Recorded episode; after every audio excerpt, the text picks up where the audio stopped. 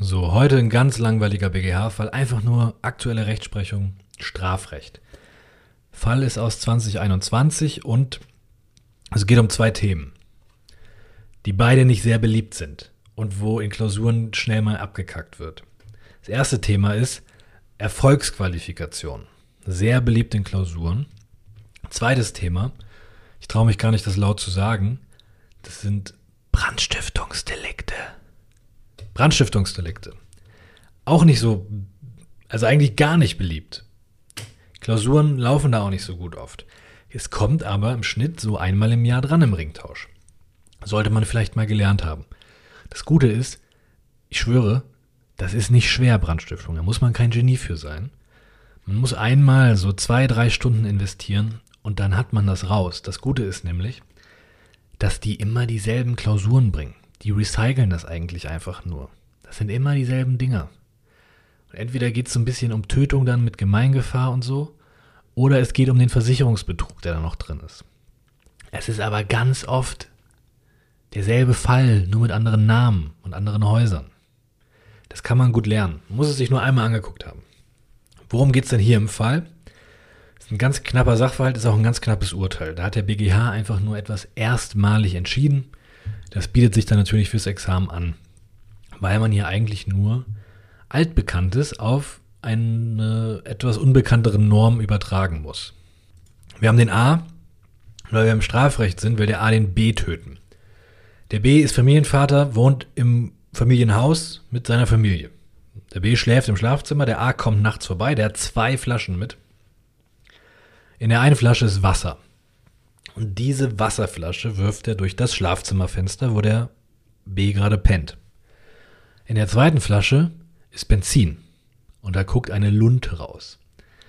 Und nachdem der dieses Fenster da so ein Loch reingeworfen hat, zündet er diese Lunte an, der A, und wirft die brennende Flasche ins Schlafzimmer, wo der B gerade schläft. Der A hat alle subjektiven Merkmale, die man sich vorstellen kann. Der will den töten. Der weiß, dass wenn das, wenn die Bude einmal brennt, dann kann das Feuer nicht mehr kontrolliert werden. Da werden acht Millionen Menschen gefährdet und so weiter. Der B geht nach Hause, der verpisst sich. Und wie durch ein Wunder entzündet sich das Benzin nicht und keiner kommt zu Schaden, außer das Fenster. Wie hat sich A strafbar gemacht? So, was man hier natürlich einfach prüft, ist zuerst der versuchte Mord. Der springt einem ja ins Auge und der ist ja auch unproblematisch gegeben. Man macht zuerst die Vorprüfung, das muss man leider immer machen bei Versuchsdelikten, sonst steht am Rand, hä, wo ist denn die Vorprüfung? Vorprüfung fehlt. Also nicht vollendet, Strafbarkeit plus. Beim Mord im Obersatz nicht vergessen, man muss die Variante, das Mordmerkmal zitieren. Oft auch mehrere Mordmerkmale. Und dann prüft man halt durch. Tatbestand beim Versuch besteht aus Tatentschluss und dem unmittelbaren Ansetzen. Tatentschluss ist Vorsatz hinsichtlich der objektiven Tatbestandsmerkmale und das Vorliegen sonstiger subjektiver Unrechtsmerkmale. Ja? Man prüft im Wesentlichen im Tatentschluss einfach nur die Tätervorstellung, als wäre das der Tatbestand. Was hat sich denn unser A vorgestellt? Hat er sich vorgestellt, einen anderen Menschen zu töten? Ja, der hat sich vorgestellt, den B zu töten. Hat er sich vorgestellt, dies heimtückisch zu tun? Ja, der hat sich vorgestellt, dass der B arglos und wehrlos ist und er wollte das be bewusst ausnutzen, denn der B hat geschlafen. Und wenn man schläft, dann ist man, dann versieht man sich keines Angriffs und ist in seiner Verteidigungsbereitschaft eingeschränkt. Das sind alles keine schweren Punkte in der Klausur. Man muss es nur schnell genug runterschreiben, damit man noch Zeit hat für die wirklich schweren Punkte. Das nächste Mordmerkmal, gemeingefährliches Mittel. Familienhaus in Brand setzen, ist das gemeingefährlich? Ja, natürlich. Man darf hier aber nicht den Fehler machen, den machen in Klausuren viele. Es geht immer darum, wie dieses gemeingefährliche Mittel in dem konkreten Fall, in der konkreten Verwendung ist. Das bedeutet, wenn der A und der B sich in der Wüste treffen und dann wirft der A eine Granate auf den B, dann ist so eine Granate, die ist ja an sich abstrakt gemeingefährlich, ne? Da können schon ganz schön viele Leute draufgehen. Aber nicht, wenn da in der Wüste nur der B stirbt. Es geht immer um die konkrete Gemeingefährlichkeit in der konkreten Situation. Hier wollte der den B töten, indem er ein Wohnhaus anzündet, wo mehrere Menschen wohnen. Wer weiß, wie viele. Wer weiß, wer da zu Besuch ist, wer da noch so übernachtet. Keine Ahnung. Das kann eine unberechenbare Vielzahl von Menschen betreffen. Also gemeingefährliches Mittel in der konkreten Situation. Darauf kommt es an. Plus. Unmittelbares Ansetzen. Man muss sich irgendwann in seinem juristischen Leben mal eine Definition raussuchen und lernen. Und dann beim zweiten Examen kann man die wieder vergessen, weil im Fischer steht eine Definition. Aber da führt kein Weg dran vorbei, weil Versuch kommt so oft und da darf man nicht überlegen, wie war das nochmal mit dem unmittelbaren Ansätzen. Man muss sich da irgendwas zurechtlegen. Ich habe das auch schon wieder vergessen, wie die perfekte Definition da lautet. Was man aber nicht so schnell vergisst, sind die wesentlichen Merkmale, die in so eine Definition rein müssen. Was muss da rein? Schwelle zum Jetzt geht's los, die muss überschritten sein. kann man sich gut merken. Und was noch? Der Täter, der muss ja irgendwelche Handlungen vorgenommen haben. Es reicht ja nicht, dass der Böses denkt. Das unmittelbare Ansetzen hat ja eine objektive Komponente. Ich muss ja das mit irgendeiner Handlung begründen. Und diese Handlung, die ich heranziehe, die muss nach der Tätervorstellung ohne wesentliche Zwischenschritte in die Tatbestandsverwirklichung einmünden. Das ist die Phrase, die da unterstrichen wird. Ohne wesentliche Zwischenschritte. Und das bringt man irgendwie in einem Satz unter in der Klausur und dann kann man später nach oben verweisen. Es überrascht bestimmt nicht, wenn man eine angezündete Benzinflasche in ein Gebäude wirft. Dann hat man in seinem Kopf sich sicherlich gesagt, jetzt geht's aber los hier. Und da waren auch keine wesentlichen Zwischenschritte mehr. Im besten Fall zerplatzt die Flasche, überall ist Benzin und alles brennt. Deswegen hat er auch unmittelbar zum, zur Tötung angesetzt. Versuchter Mord plus. Was haben wir noch? Wir haben eine Sachbeschädigung. Das Fenster ist kaputt. 303 Strafgesetzbuch. Da nicht vergessen 303c. Strafantrag erforderlich. Außer die STA bejaht ein besonderes öffentliches Interesse. So, jetzt endlich Brandschiftungsdelikte. Wie prüft man die Dinger? Muss man halt mal gelernt haben. Ein Tipp von vorne nach hinten. 306, dann 306a, dann 306b, dann 306c. Warum? weil die aufeinander aufbauen. Die verweisen quasi nach vorne. Und wenn ich hinten anfange, muss ich dann Inzident im 306c müsste ich 306a prüfen. Oder im 306b, da müsste ich da Inzident 306 prüfen oder 306a. Das ist doch scheiße. Dann mache ich es lieber andersrum, von vorne nach hinten. Also erst 306. Hat denn hier jemand ein fremdes Gebäude in Brand gesetzt? Ja, also das Familienhaus ist ein fremdes Gebäude. Große Frage, ist es im Brand gesetzt? Nee, also sind wir im Versuch. Versuchte Brandstiftung 306, 22, 23, 1. Hat unser Täter sich vorgestellt, ein fremdes Gebäude in Brand zu setzen? Was heißt denn in Brand setzen? Das ist quasi die einzige Definition, die man wirklich können muss für Brandstiftungsdelikte. Den Rest kann man sich schon zusammenreimen. Achtung, aufpassen, Definition. Ein Tatobjekt ist in Brand gesetzt, wenn ein wesentlicher Teil, wesentlicher Teil, kennt man ja so aus dem BGB, ne? Wenn ein wesentlicher Teil derart vom Feuer erfasst ist, dass er aus eigener Kraft, das heißt ohne Fortwirken des Zündstoffs, weiterbrennt. So, dieser wesentliche Teil ist regelmäßig das, was im BGB ein wesentlicher Bestandteil ist, aber das stimmt jetzt nicht 100% überein. Wichtig ist, irgendein wesentlicher Teil, in, in der Regel irgendwas Unbewegliches, muss so brennen, dass es weiter brennt, auch wenn ich jetzt den Bunsenbrenner wegnehme. Das Feuerzeug wegnehme. Wenn ich das Feuer, das ich da gelegt habe, der Zündstoff, wenn ich den jetzt wieder in die Tasche stecke, dann muss das Haus, dieser Teil, der muss weiter brennen. Dann ist es in Brand gesetzt. Wenn also der fucking Boden brennt, ohne dass ich mein Feuerzeug an den Boden halten muss, dann ist es in Brand gesetzt wenn nur der Stuhl, mein Schreibtischstuhl hier brennt, das reicht nicht. Das ist kein wesentlicher Teil des Gebäudes.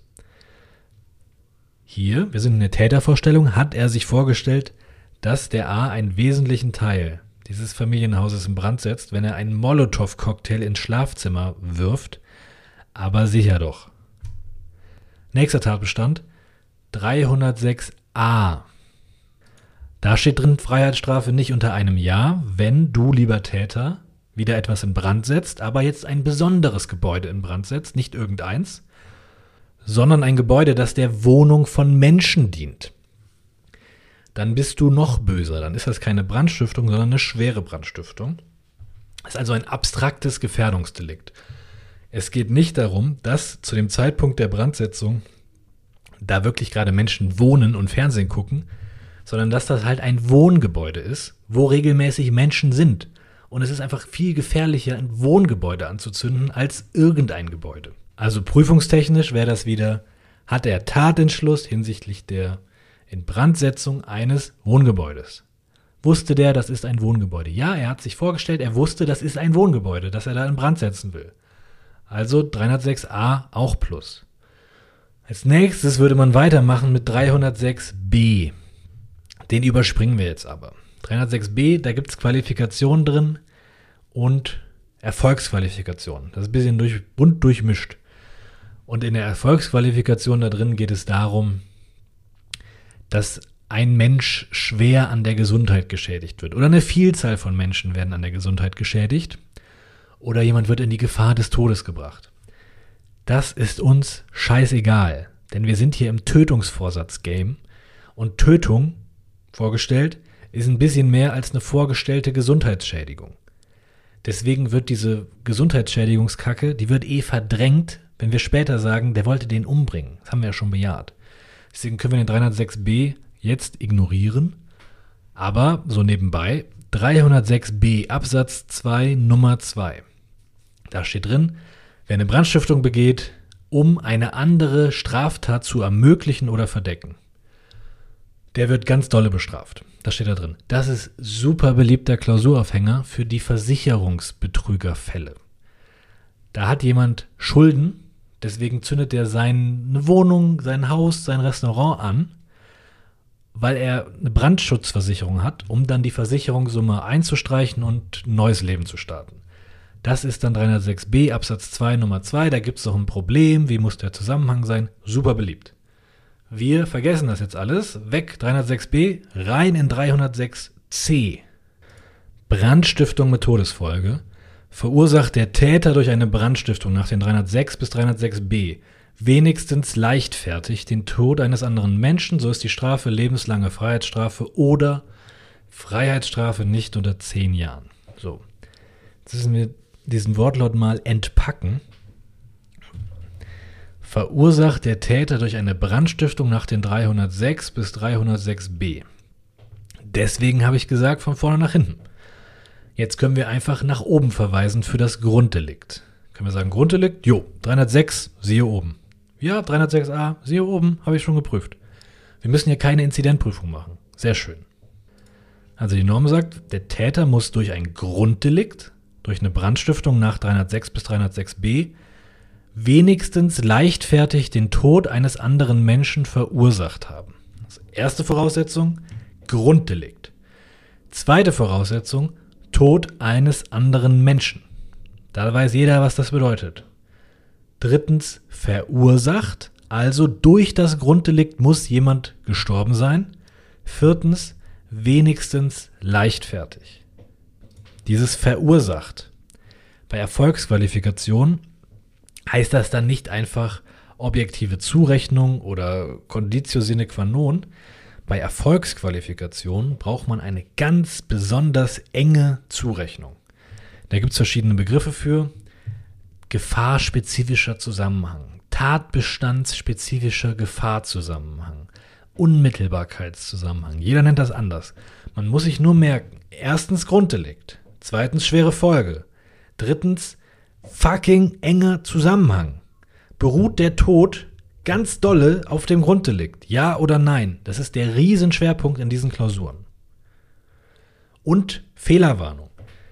Im 227 Körperverletzung mit Todesfolge. Da steht einfach nur drin, versucht, verursacht der Täter durch die Körperverletzung den Tod eines Menschen, dann wird er bestraft. So, da steht nicht drin, wenigstens fahrlässig, wenigstens leichtfertig, absichtlich, da steht gar nichts drin. Und wenn in so einer Erfolgsqualifikation, die erkennt man an diesem verursacht, wenn in einer EQ, in einer Erfolgsqualifikation, kein Verschuldensmaßstab steht, dann reicht immer einfache Fahrlässigkeit aus. Das ergibt sich aus 18 StGB. Hier steht aber eine Verschuldensanforderung drin. Hier steht wenigstens leichtfertig. Ich habe vor ein paar Monaten eine Klausur besprochen, wo es um 251 geht, Raub mit Todesfolge. Und da haben ganz viele gedacht, wenigstens leichtfertig, das ist ein bisschen weniger als Fahrlässigkeit. Ne? Also es gibt quasi leichtfertig, fahrlässig, grob fahrlässig, vorsätzlich. Das ist leider total falsch.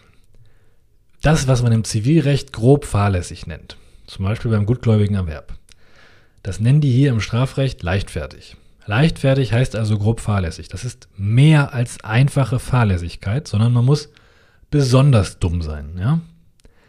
Es reicht nicht, dass man mal kurz nicht aufpasst, sondern man muss super dumm sein. Man muss die erforderliche Sorgfalt in enormem Maße außer Acht gelassen haben. Jemandem muss das nicht eingeleuchtet sein, was jedem hätte einleuchten müssen. Man muss grob fahrlässig sein. Das heißt Leichtfertigkeit. Das hat man viele falsch gemacht in der Klausur. Und das wäre die normale Prüfung hier. Wenn alles normal abläuft, dann würde man einfach nur prüfen. Grunddelikt, Brandstiftung, vollendet plus. Schwere Folge, vollendet, der ist tot. Gefahrspezifischer Zusammenhang plus, der ist durch das Feuer gestorben. Wenigstens leichtfertig, ja, der hätte nachgucken müssen, hat er nicht gemacht. Plus, das ist der Normalfall von einem 306c. Aber bei uns ist alles anders. Der hat das Haus nicht angezündet. Der hat es versucht aber da hat nichts gebrannt. Das Grunddelikt ist also nur versucht. Der hat auch nicht den Tod eines anderen Menschen verursacht. Da ist niemand gestorben. Der wollte, dass jemand stirbt, aber tot ist niemand. Der hat auch nicht leichtfertig gehandelt. Der hat auch nicht vergessen nachzugucken. Der wollte den töten. Das war Absicht. Hier ist alles ein bisschen anders, als es in der Norm steht. Das ist leider in Klausuren normal. Und das gilt für alle Erfolgsqualifikationen. Bei der Körperverletzung mit Todesfolge, wenn die in der Klausur kommt, natürlich kann das sein, dass jemand, dass der A dem B auf die Schnauze haut, der B fällt auf den Boden, fällt mit dem Kopf auf den Boden und stirbt. Okay, kann sein.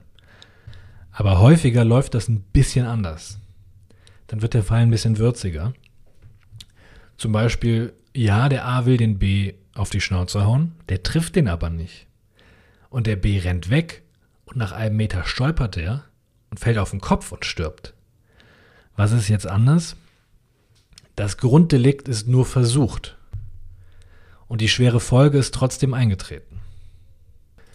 Das nennt man erfolgsqualifizierter Versuch. Und das ist so der standardwürzige Fall im Examen. Der kommt wirklich sehr häufig. Es geht auch andersrum.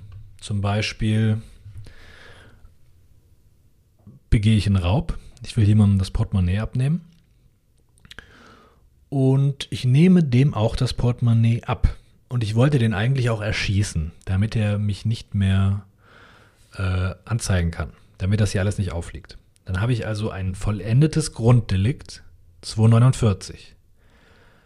Und ich schieße auf den, um ihn umzubringen. Das wäre ja, wenn er stirbt, 251, Raub mit Todesfolge. Jetzt, leider, leider, stirbt er aber nicht. Dann habe ich jetzt von der Struktur her vollendetes Grunddelikt, Raub, und versuchte schwere Folge. So, das sind die zwei Standardabweichungen vom Normalfall. Im ersten Fall, das ist der erfolgsqualifizierte Versuch. Da ist das Grunddelikt nur versucht, die schwere Folge aber eingetreten. Der andere Fall ist der Versuch der Erfolgsqualifikation. Da ist das Grunddelikt voll verwirklicht, der Raub, und die schwere Folge wollte ich vorsätzlich herbeiführen, ich habe es aber nicht geschafft. Versuch der Erfolgsqualifikation. Herrschender Meinung, beides geht. Unser Fall ist die dritte Variante. Das ist ein Unterfall der zweiten. Ist aber auch nicht so wichtig. Unser Fall ist ja beides ist versucht. Die Brandstiftung, das Grunddelikt hat schon nicht geklappt, weil nichts gebrannt hat. Und der Tod hat auch nicht geklappt, weil der B nicht verbrannt ist, weil nichts gebrannt hat. Und das sind die drei Möglichkeiten, die es hier gibt. Und im Wesentlichen löst man die eigentlich alle gleich. Und der BGH hat jetzt in dieser Entscheidung nochmal das volle Programm der Argumente gebracht, warum das alles strafbar ist. Man muss sich nur vielleicht eine Sache fürs Verständnis klar machen. So ging es mir jedenfalls früher. Ich habe mir irgendwie gedacht, hä, was zur Hölle? Das ist doch eh ein versuchter Mord. Versuch der schweren Folge, was soll das denn sein? Ich, ich raff das nicht. Also, macht schon alles Sinn. Vielleicht macht man sich das einmal ganz kurz klar am 226. Die schwere Körperverletzung. Da geht es nämlich nicht um den Tod. Da komme ich gar nicht erst hier in eine Mordprüfung rein. Der 226 ist auch eine ganz normale Erfolgsqualifikation.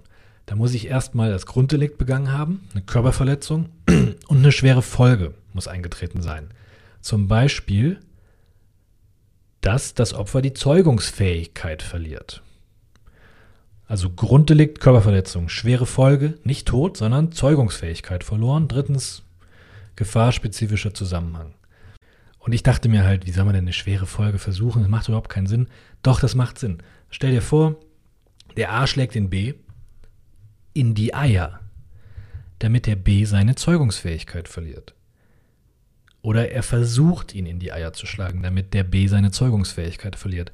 Das ist der Versuch einer schweren Folge. Das ist ein versuchter 226. Bei diesen Todesfolgedelikten fällt das automatisch ja auch unter das Tötungsdelikt. Wenn jemand Vorsatz hinsichtlich der schweren Folge hat, dann bin ich immer auch im Totschlag, im Mord.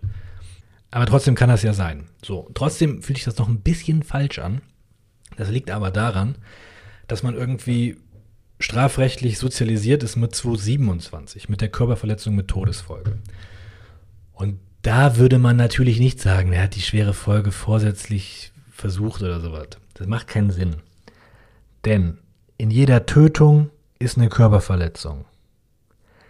Und wenn in jeder Tötung ist auch immer eine Körperverletzung mit Todesfolge. Das heißt, immer wenn ich einen Totschlag, einen Mord habe, habe ich automatisch ja auch eine Körperverletzung, habe ich automatisch ja auch eine Körperverletzung mit Todesfolge. Dann macht es ja überhaupt keinen Sinn, das jedes Mal mit zu prüfen. Das wird ja verdrängt. Ne? In jedem Mord ist automatisch mitverwirklicht eine Körperverletzung mit Todesfolge. In jedem versuchten Mord ist automatisch eine versuchte Körperverletzung mit Todesfolge. Das hat keinen eigenständigen Gehalt mehr. Das tritt zurück, das tritt 100 Meilen zurück. Das muss man nicht mal ansprechen in der Klausur. Aber bei der Brandstiftung mit Todesfolge und beim Raub mit Todesfolge ist das anders. Die beiden treten nicht zurück, sondern die stehen in Tateinheit zum Mord. Das heißt, der Schuldspruch lautet dann, der wird verurteilt wegen Mordes in Tateinheit mit Brandstiftung mit Todesfolge. In Tateinheit mit Raub mit Todesfolge. Denn die Körperverletzung mit Todesfolge, die sagt ja nur, hier wurde jemand verletzt und er ist gestorben. Beim Raub, da steckt ja noch dieser Umstand mit drin. Hallo? Der hat den getötet im Rahmen eines Raubes. Hallo, der hat ihn getötet im Rahmen einer Brandstiftung. Der ist verbrannt. All diese ganzen Umstände, die müssen aus Klarstellungsgründen nach herrschender Meinung mit in den Tenor. Und deswegen steht das in Tateinheit. Und deswegen muss ich, selbst wenn ich sage, ist ein versuchter Mord, muss ich diesen Tötungsvorsatz auch noch in diesem Todesfolgedelikt mit vollständig prüfen. Das ist dann ein Schwerpunkt. Wenn das hier in der Klausur kommt, dieser Fall, der Mord ist leicht. Der Schwerpunkt ist der 306c obwohl es auf dieselbe Rechtsfolge hinausläuft, aber die stehen in Tateinheit. Nur um das einfach mal vorwegzuschicken, warum ich das hier noch prüfen muss, wenn er ja eh schon vorsätzlich töten wollte. Ich muss das trotzdem machen, weil wenn der, auch wenn der vorsätzlich die schwere Folge wollte. Okay, aber was ist denn jetzt in dem Urteil, in dem Fall hier, was ist denn jetzt das fucking Problem? Das Problem ist folgendes. Immer wenn irgendwas im Versuch stecken bleibt, bei einer Erfolgsqualifikation, egal ob das Grunddelikt oder die schwere Folge, dann könnte ich mir ja die Frage stellen, hier fehlt ja was. Ist das trotzdem strafbar? Ist denn dieser Versuch der Erfolgsqualifikation überhaupt strafbar? Wenn das Grunddelikt gar nicht verwirklicht ist und nur die schwere Folge eingetreten ist, reicht das für eine Strafbarkeit? Wenn nur das Grunddelikt vollendet ist, aber die schwere Folge gar nicht eingetreten ist, reicht das für eine Strafbarkeit? Oder wie hier, wenn beides nur versucht ist, weniger geht ja gar nicht, beides ist im Versuch stecken geblieben, reicht das wirklich für eine Strafbarkeit? Das hatte die Rechtsprechung für 306c bisher offen gelassen. Wenn beides versucht ist, Brandstiftung und Todesfolge, reicht das dann trotzdem für eine Strafbarkeit wegen versuchter Brandstiftung mit Todesfolge. Das ist das Problem dieses Falles. Der BGH sagt, ja natürlich, Mann, was denn sonst? Ist doch überall so. Ihr kennt mich doch. Aber der BGH macht das auch so schön, weil er sagt, naja, erstens spricht er für der Wortlaut, zweitens die Systematik und drittens der Sinn und Zweck. Ja, ist ganz schön. Denn wenn man das so in der Klausur dann schreibt, dann denken die Prüfer, dass man total klug wäre, auch wenn man es gar nicht ist. Aber es klingt gut. Dann denkt man sich, der hat's verstanden. Die ist eine gute Juristin. Wenn man hier diese Argumente mal gehört hat, dann wirkt man klüger, als man ist. Das ist ganz praktisch. Warum muss das strafbar sein? Warum muss das hier eine versuchte Brandstiftung mit Todesfolge sein? Drei Argumente. Erstens, Wortlaut des 22 StGB, also eine Versuchsvorschrift. Was steht da drin? Eine Straftat versucht, wer nach seiner Vorstellung von der Tat zur Verwirklichung des Tatbestandes unmittelbar ansetzt. Und der BGH sagt jetzt, naja, der A, der hat da eine brennende Benzinflasche durchs Fenster geworfen. In dem Moment, wo er geworfen hat, wo er unmittelbar angesetzt hat, was hat der A sich vorgestellt? Was war seine Vorstellung? darum geht es doch beim Versuch, steht doch da drin. Nach seiner Vorstellung von der Tat. Was hat er sich vorgestellt? Er hat sich vorgestellt, erstens, die Bude muss brennen. So, ich werfe das da rein, dann fackelt das Haus ab. Er hat sich also eine Brandstiftung vorgestellt. Was hat er sich denn noch vorgestellt im Moment des unmittelbaren Ansetzens? Der hat sich vorgestellt, dass nicht nur die Bude abfackelt. Der hat sich auch gedacht, dass der B abfackelt. Der hat also auch unmittelbar angesetzt nach seiner Vorstellung zur Tötung des B.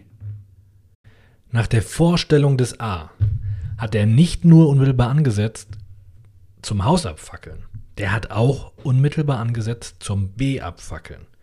Das passt komplett unter den Wortlaut von 22, wenn man den ernst nimmt. Das ist das erste Argument. Zweites Argument, Systematik. Diese Erfolgsqualifikation. Da ist ja immer ein Vorsatzteil drin, nämlich das Grunddelikt, und ein Fahrlässigkeitsteil. Also entweder fahrlässig die schwere Folge oder wenigstens leichtfertig.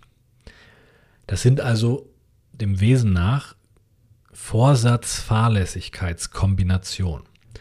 Und dann könnte man sich ja die Frage stellen, wenn ein Tatbestand sowohl Vorsatzelemente aufweist, als auch Fahrlässigkeitselemente, was ist das denn für ein Tatbestand? Ist das ein Vorsatzdelikt oder ist es ein Fahrlässigkeitsdelikt? Denn wir wissen, Versuch geht nur bei Vorsatztaten. Ich kann keine fahrlässige Körperverletzung versuchen. Das ist widersprüchlich. Fahrlässigkeit bedeutet gerade, dass ich das nicht wollte. Und ich muss es ja wollen, um etwas zu versuchen. Ich brauche den Vorsatz, den Tatentschluss. Ist es jetzt eine Vorsatztat, dann kann ich es versuchen. Ist es eine Fahrlässigkeitstat, dann kann ich es nicht versuchen. Das steht im Gesetz. In Paragraph 11 Absatz 2 steht drin, Erfolgsqualifikationen sind insgesamt Vorsatztaten. Das sind Vorsatztaten, auch wenn da ein Fahrlässigkeitsteil drin ist. Und Vorsatztaten kann man nach den allgemeinen Regeln versuchen. Also kann man auch eine Erfolgsqualifikation versuchen, gar kein Problem. Paragraph 11 Absatz 2, der ist ganz wichtig als Argument, immer wenn es um diese Fälle geht. Das reicht fast schon als einziges Argument, ehrlich gesagt. Man hat ja im Strafrecht nicht so viel Zeit. Das ist ja das Verrückte. Die lassen, die lassen einen lernen, bis man verrückt ist. Und dann hat man gar nicht die Zeit, das alles aufzuschreiben im Examen, weil das so viel ist. Die sind alle bekloppt. Drittes Argument. Sinn und Zweck. Was ist Sinn und Zweck? Was ist der Strafgrund des Versuchs? Was wird unter Strafe gestellt? Der Handlungsunwert. Diese, diese Gefahr für fremde Rechtsgüter, die der Täter in seiner Vorstellung hat und zu der er unmittelbar angesetzt hat. Tatbestände strukturell setzen sich Grund, im, im Vorsatzdelikt zusammen aus Erfolgsunwert und Handlungsunwert. Erfolgsunwert ist das aus dem objektiven Tatbestand. Die Tötung des Menschen. Das ist der Erfolgsunwert. Handlungsunwert ist töten zu wollen. Das, was im Kopf abgeht beim Täter. Das heißt strukturell, eine Fahrlässigkeitstat, die besteht nur so richtig aus Erfolgsunwert. Denn er hat sich ja nicht vorgestellt, jemanden töten zu wollen, wenn jemand was fahrlässig macht. Der wollte das gar nicht. Der hat halt nicht nachgedacht. Da habe ich nur Erfolgsunwert. Gegenteil ist der Versuch. Wenn ich jemanden töten will, das klappt aber nicht, dann habe ich keinen Erfolgsunwert, denn das Opfer lebt ja noch. Aber ich habe einen Handlungsunwert, weil ich wollte den töten. Und der BGH sagt, Strafgrund im Versuch ist doch nur der Handlungsunwert. Wir brauchen da gar keinen Erfolgsunwert. Ich gucke doch nie, ob jemand gestorben ist. Ich gucke nur, ob jemand sterben sollte. Auf den Erfolgsunwert kommt es beim Versuch nie an.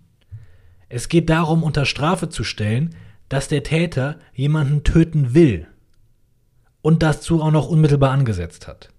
Und das ist auch alles bei einer EQ verwirklicht. Den Handlungsunwert haben wir und mehr brauchen wir nicht. Der Strafgrund des Versuchs ist erfüllt. Das sind die drei Argumente, die der BGH hier bringt, warum der Versuch einer Erfolgsqualifikation, der Versuch des 306c, möglich ist. Auch wenn das Grunddelikt nur versucht ist und auch wenn die schwere Folge nur versucht ist. Denn einen Erfolgsunwert brauchen wir nicht für einen Versuch. Nie. Okay, schön, diesen ganzen Kack zu wissen. Ernsthaftes Problem wie zur Hölle schreibe ich das in der Klausur auf? Wo kommt das hin und wie baue ich die Scheiße auf? Versuchtes Grunddelikt, versuchte schwere Folge, Gefahrzusammenhang, ist das überhaupt Strafe? Was soll ich denn mit dieser Kacke machen? Ja, ist scheiße. Aber das kriegt man hin. In der vollendeten Erfolgsqualifikation, in der vollendeten Brandstiftung mit Todesfolge, bin ich nur dann wenn der Wortlaut der Norm komplett vorliegt. Wenn jemand durch das vollendete Grunddelikt den Tod eines Menschen wenigstens leichtfertig verursacht hat. Wenn das Grunddelikt nur versucht ist oder die schwere Folge nur versucht ist oder beides nur versucht ist, bin ich immer auch nur in der versuchten Erfolgsqualifikation. Sobald ein Element nur versucht ist, ist das ganze Delikt ein Versuchsdelikt. Also würde ich dann zitieren 306c mit 22 und 23 Absatz 1. Versuchte Brandstiftung mit Todesfolge. Und immer wenn ich einen Versuch prüfe, mache ich was zuerst? Eine Vorprüfung. Woraus besteht die Vorprüfung? Ich sage einmal, warum ich im Versuch bin. Ich sage, das ist nicht vollendet. Denn weder die Brandstiftung ist vollendet, noch ist die schwere Folge eingetreten. Deshalb bin ich nur im Versuch. Und dann muss ich in der Vorprüfung immer noch sagen, ob der Versuch dieses Delikts überhaupt strafbar ist. Bei einem Diebstahl kann ich da einfach schreiben, gemäß 242 Absatz 2 ist der Versuch strafbar. Und hier ist das nicht so leicht. Denn hier ist ja diskutiert worden, ob der Versuch der Erfolgsqualifikation überhaupt strafbar ist. Ob das geht wenn nichts vollendet ist. Geht das? Kann das strafbar sein? Und das schreibt man einfach in die Vorprüfung unter dem Prüfungspunkt Strafbarkeit des Versuchs. Also man schreibt da ernsthaft hin, fraglich ist, ob der Versuch der Brandstiftung mit Todesfolge hier strafbar ist, wenn sowohl Grunddelikt als auch schwere Folge nur versucht sind. Dafür spricht Wortlaut. Dafür spricht außerdem Systematik. Zuletzt spricht dafür Sinn und Zweck. Daher ist der Versuch hier strafbar. Punkt, Absatz, Tatbestand. Man kann das hier, das ist ganz angenehm, noch vor die Tatbestandsprüfung ziehen, weil wir im Versuch sind und das in die Vorprüfung packen. Und dann habe ich ja insgesamt, weil beides nur versucht ist, den stinknormalen Versuchsaufbau. Ich prüfe also Tatentschluss hinsichtlich des Grunddelikts. Also meinetwegen hinsichtlich 306, die, die normale Brandstiftung. Und was schreibe ich dahin? Ja, siehe oben. Das habe ich doch schon geprüft. Ich prüfe von vorne nach hinten. Siehe oben. Tatentschluss plus. Zweitens, was braucht er noch? Tatentschluss hinsichtlich der schweren Folge. Wollte der vorsätzlich den B töten? Wollte der, dass der B stirbt? Habe ich ja auch schon bejaht, im Mord eigentlich. Liegt auch vor. Drittens, das, was er sich vorgestellt hat. Ich werfe da Benzin rein, das geht in die Luft und der B verbrennt. Begründet das einen gefahrspezifischen Zusammenhang, den ich für eine Erfolgsqualifikation brauche? Ich gucke mir die Tätervorstellung an und prüfe dann rechtlich, reicht das aus für diesen engen Zusammenhang? Hängt das hier ganz dolle zusammen? Ja, natürlich, der wollte, dass der B verbrennt. Plus. Und dann prüfe ich das unmittelbare Ansetzen. Und ich habe hier ja quasi zwei Delikte drin. Ich habe das Grunddelikt drin und die Tötung. Also brauche ich unmittelbares Ansetzen hinsichtlich Grunddelikt. Siehe oben, haben wir ja auch schon geprüft. Und schwerer Folge. Und da kann man einfach nur, das haben wir ja quasi auch schon geprüft im Mord. Also ist alles nur nach oben hier. Aber ja, der hat auch zur Verwirklichung der schweren Folge, Tod des B, unmittelbar angesetzt durch diesen Benzinflaschenwurf. Fertig. Das war die Prüfung. Ist nicht zurückgetreten, fertig aus. So, das ist der BGH-Fall, das war jetzt sehr ausführlich. Aber diese Argumentation kann man immer benutzen. Für alle Varianten eigentlich. Die häufigste Variante dieser, ist dieser würzige 227er Fall. Die versuchte Körperverletzung, ich will jemandem aufs Maul hauen, ich treffe den nicht und weil der hinfällt beim Ausweichen, stirbt der da mache ich das ja genauso. Das ist ja auch eine versuchte Körperverletzung mit Todesfolge, also ein versuchter 227. Da muss ich ja wieder eine Vorprüfung machen. Und ich kann euch sagen, wie das, wie das JPA das macht. Also das läuft ja auch jedes Jahr. Und es sind auch immer dieselben Lösungen da. Da wird nichts Neues mehr erfunden. Das ist wirklich, möglicherweise hat er sich auch wegen versuchter Körperverletzung mit Todesfolge nach 227, 22, 23 1 strafbar gemacht. Erstens Vorprüfung. A. Keine Vollendung. Eine vollendete Körperverletzung mit Todesfolge kommt mangels vollendeter vorsätzlicher Körperverletzung nicht in Betracht. Also, erstens, Grunddelikt ist nicht vollendet. Deswegen ist 227 nicht vollendet. Zweitens, ist der Versuch überhaupt strafbar? Fraglich ist, ob der Versuch eines erfolgsqualifizierten Delikts begrifflich überhaupt möglich ist. Umstritten ist es vor allem dann, wenn Grunddelikt Versuch und schwere Folge eingetreten. Nach zutreffender Ansicht, bla bla bla, weil Paragraph 11 Absatz 2 regelt, dass das erfolgsqualifizierte Delikt als Ganzes, als Vorsatzdelikt anzusehen ist und somit versucht werden kann. Und dann Tatbestand. Der sieht dann ein bisschen anders aus in dieser Konstellation, weil die schwere Folge ja nicht nur versucht ist. Das heißt, ich prüfe dann im Tatbestand erstens Versuch des Grunddelikts, siehe oben. Zweitens, schwere Folge eingetreten, objektiv, die ist ja da. Und drittens, spezifischer Gefahrzusammenhang, auch objektiv. Und dann prüfe ich dann die Fahrlässigkeit. Das überfordert jetzt aber in der Kürze nochmal den Aufbau dazu machen. Der Punkt, um den es mir geht, ist der, diese Argumentation, Strafbarkeit des erfolgsqualifizierten Versuchs, Strafbarkeit des Versuchs der Erfolgsqualifikation, diese ganze Kacke da. Die Argumentation ist die, die ich gerade gemacht habe. Bei einem 227er Fall reicht es eigentlich, wenn man auf den 11 Absatz 2 abstellt. Wenn ihr 306c in der Klausur habt, würde ich diese ganze Batterie raushauen. Wortlaut 22. Im Moment des unmittelbaren Ansetzens stellt er sich vor, dass jetzt das Haus brennt und der Typ verbrennt. Zweitens Paragraph 11 Absatz 2, das ist ein Vorsatzdelikt und Vorsatzdelikte können versucht werden.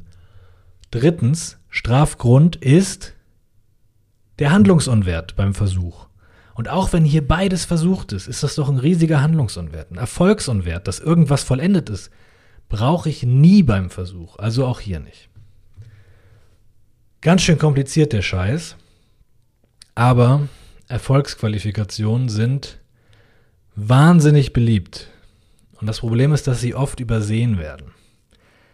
Dann prüfen Leute nicht 227, sondern nur 222 oder halt nur das Tötungsdelikt, lehnen das ab, mangels Vorsatzes, und dann kommt nichts mehr. Ich sehe es richtig oft, wenn ein Raub mit Todesfolge eingebaut ist. Also wenn jemand im Rahmen einer räuberischen Erpressung stirbt, dass dann von 30 Leuten ungefähr nur drei den Raub mit Todesfolge prüfen.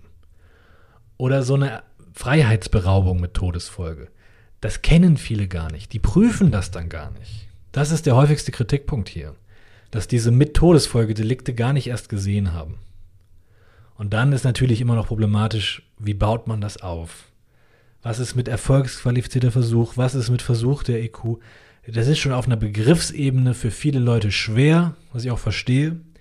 Es kommt aber richtig oft im Examen. Leider, leider. Ich mag das auch nicht. Wie dem auch sei, das war der Fall.